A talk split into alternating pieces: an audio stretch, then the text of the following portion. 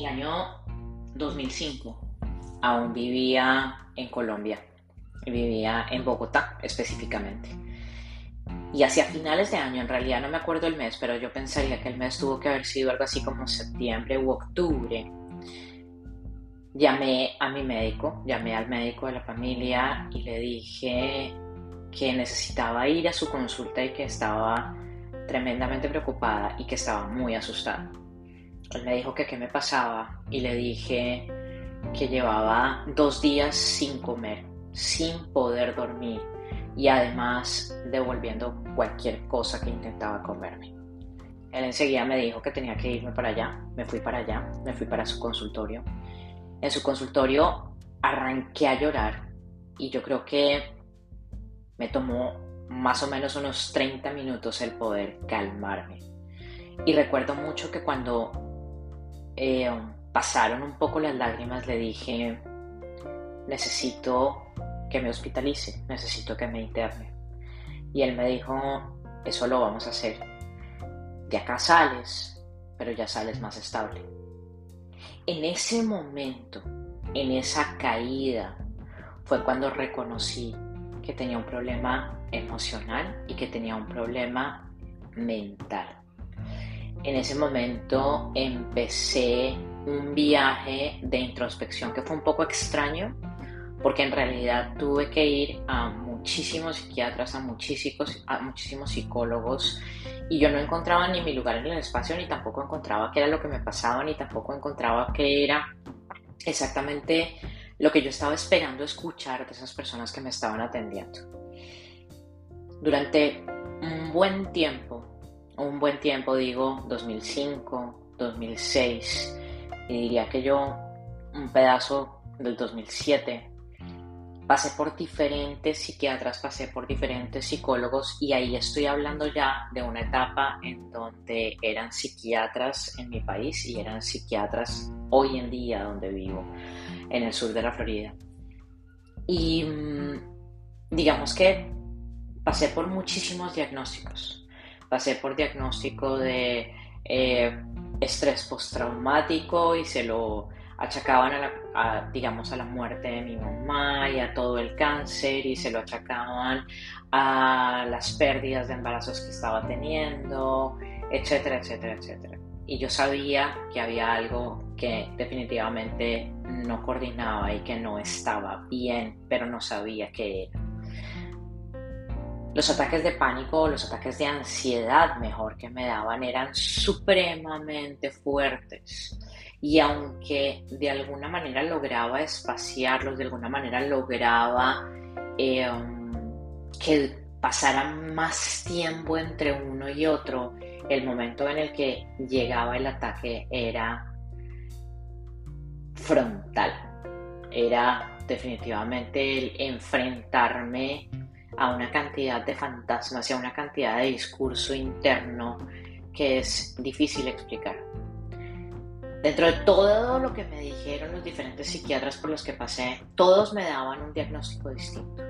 Un estrés postraumático, eh, otros me decían que era una bipolaridad, otros me decían que era una depresión profunda, hasta que finalmente llegué a manos de una persona que, para serles absolutamente honesta, fue como si fuese un personaje que me hubiesen puesto del cielo directamente enfrente de mí, con el discurso que yo estaba esperando, con las características que yo estaba esperando, y en donde me empezó a hacer una cantidad de exámenes y una cantidad de preguntas y una cantidad de cosas, en donde básicamente me dijo, lo que tú tienes es un desorden ansiolítico, no es ninguna de las cosas anteriores que te habían dicho. Y aparte de eso, estoy casi seguro que en este momento hay un desorden hormonal. Y cuando él me dijo lo del desorden hormonal, yo decía, aquí hay algo que me está haciendo clic en mi cabeza. Venía de una historia repetitiva de pérdidas de embarazos, eh, um, unos sube y bajas muy raros, en donde yo sabía que más allá de los problemas que yo podía estar teniendo conmigo misma en ese viaje de autoconocimiento que estaba emprendiendo y que la vida forzosamente me había empezado a llamar para que hiciera, sabía que algo dentro de mí no estaba funcionando bien. Gracias a él y gracias a ese diagnóstico, me hice una cantidad de exámenes que determinaron que efectivamente tenía un desorden hormonal y efectivamente había que esculcar, había que indagar de dónde venía ese desorden hormonal. Mis periodos fluctuaban fácilmente, eh, muchas veces me dijeron que era básicamente por toda la medicina que me estaban eh, metiendo. Eh, a veces me decían que definitivamente era simplemente por todo el tema de los embarazos, pero nunca tenía un diagnóstico en donde yo dijera, me están viendo como Ana completa en su realidad entera. Y por primera vez después de muchos años, alguien estaba como mostrándome una luz en ese túnel en donde yo decía, por ahí tengo que agarrar, por ahí es por donde es. Esta persona finalmente logró, digamos, encontrar la medida perfecta del Prozac.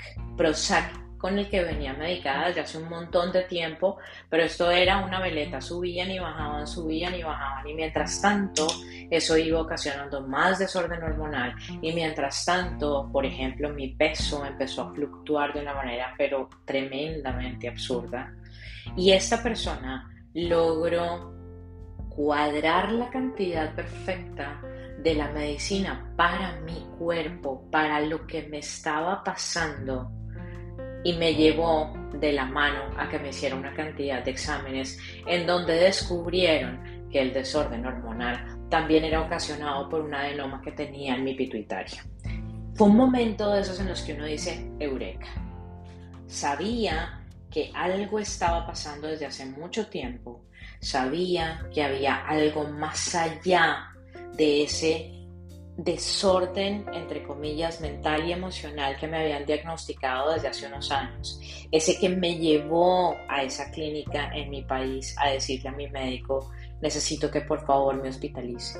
A él le tomó dos días, dos días le tomaron en ese momento en Bogotá a mi médico el estabilizarme, el estar seguro que yo no iba a salir de la clínica a hacer daño contra mí el que él pudiera mirarme a los ojos y me dijera, Ana, por favor, dime qué quieres vivir. Y con lágrimas en los ojos yo le decía, pues claro que quiero vivir, pero no quiero seguir viviendo como estoy viviendo en este momento. Y ese fue mi lema durante muchos años, hasta que finalmente lograron encontrarme el mal y hasta que finalmente logré encontrarme a mí misma en este camino que hoy en día recorro, en donde te enseño a que si vives en el momento presente vas a lograr solucionar muchos de los problemas que pasan por tu cabeza en este momento. La ansiedad, la depresión, los problemas mentales, los problemas emocionales, no suelen ser aceptados y atendidos de una manera en la que hablemos con el enfermo y con su familia de una forma en donde hagamos ese proceso de hacerles ver que la vida no es la enemiga y que en realidad es importante el poder ir muy, muy, muy, muy, muy, muy adentro, porque aquello que te está pasando puede ser una combinación de muchos factores como me pasó a mí. Un problema emocional que evidentemente estaba. Un problema de no me hallo, no me encuentro en la vida que evidentemente estaba ahí. Un problema físico que evidentemente estaba ahí un problema hormonal que evidentemente estaba ahí y un desorden, sí, voy a llamarlo mental, que evidentemente estaba ahí. Así que no desfallezcas en ese camino de intentar ver la luz, porque te puedo asegurar que la luz está al otro lado de ese túnel oscuro que en este momento tú ves. Puedes salir, puedes ver la luz al otro lado, pero levanta la mano, pide ayuda, déjate ayudar, encuentra las personas correctas y pídele al universo que te mande las personas correctas, las personas que necesitas para que te ayuden en ese proceso de sanación de tu cuerpo físico, de tu cuerpo mental y de tu cuerpo emocional. No le tengas miedo a lo que te está pasando. No le tengas miedo a la medicación que de pronto te estén dando.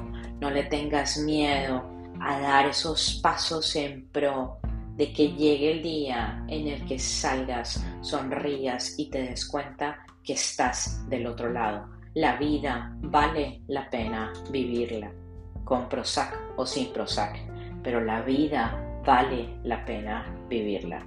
Go for it.